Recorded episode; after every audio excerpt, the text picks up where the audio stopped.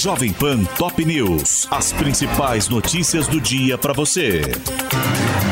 Olá, aqui é Paulo Edson Fiore e estas são as principais notícias de hoje.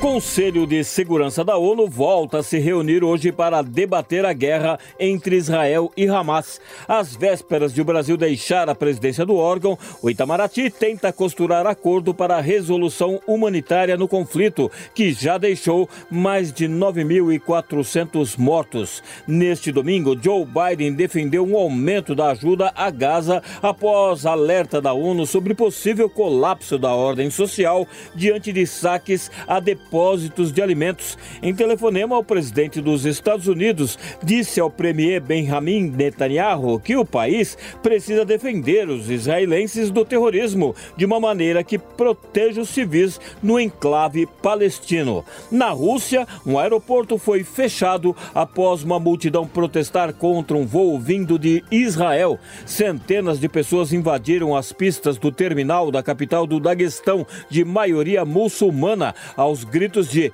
Deus é grande, na tentativa de impedir o desembarque, mas foram contidas por forças de segurança.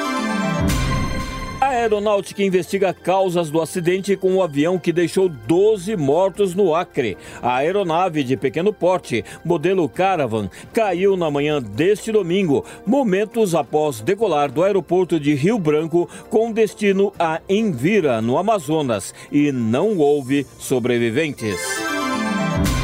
Lula se reúne hoje com Fernando Haddad após fala sobre meta fiscal. O encontro, com participação da secretária executiva da Casa Civil, Miriam Belchior, acontecerá no Palácio do Planalto e será o primeiro após o presidente afirmar que o governo dificilmente atingirá o déficit zero em 2024. E após uma semana de violência com morte de miliciano e dezenas de ônibus queimados, a segurança pública no Rio será tema de outro encontro com Lula nesta segunda-feira em Brasília. O presidente se reúne com os ministros da Justiça, Flávio Dino, e da Defesa, José Múcio, além do governador Cláudio Castro, para decidir sobre o envio de militares e agentes da PF ao Estado sem que haja intervenção federal.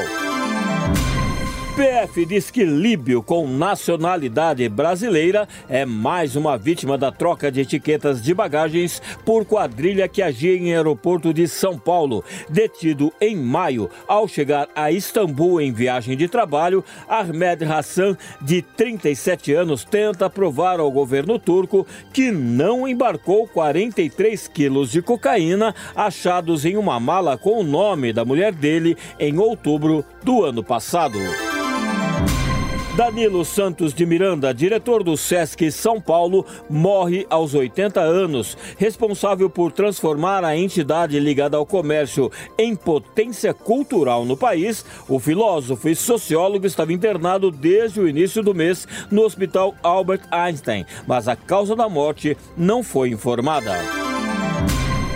Vereador de São Paulo é condenado à perda do cargo acusado de antissemitismo. Adilson Amadeu, do União Brasil, foi acionado após ofensas ao colega Daniel Annenberg durante votação e áudio enviado a amigos com declarações ofensivas aos judeus. Mas ainda cabe recurso.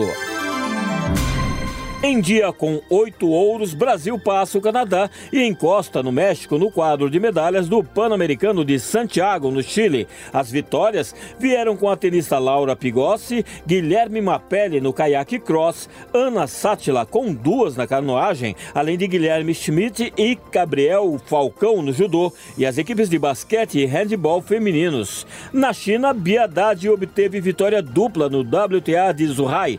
A tenista brasileira obteve a maior conquista da carreira no individual ao derrotar a anfitriã Kim Wen-zhen por 2 sets a 0 e ainda ficou com o título em duplas ao lado da russa Verônica Kudermetova.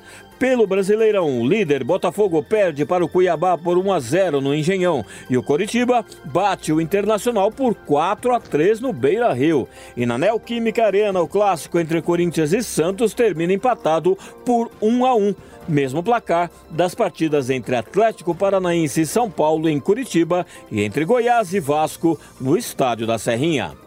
Este é o podcast Jovem Pan Top News. Para mais informações, acesse jovempan.com.br.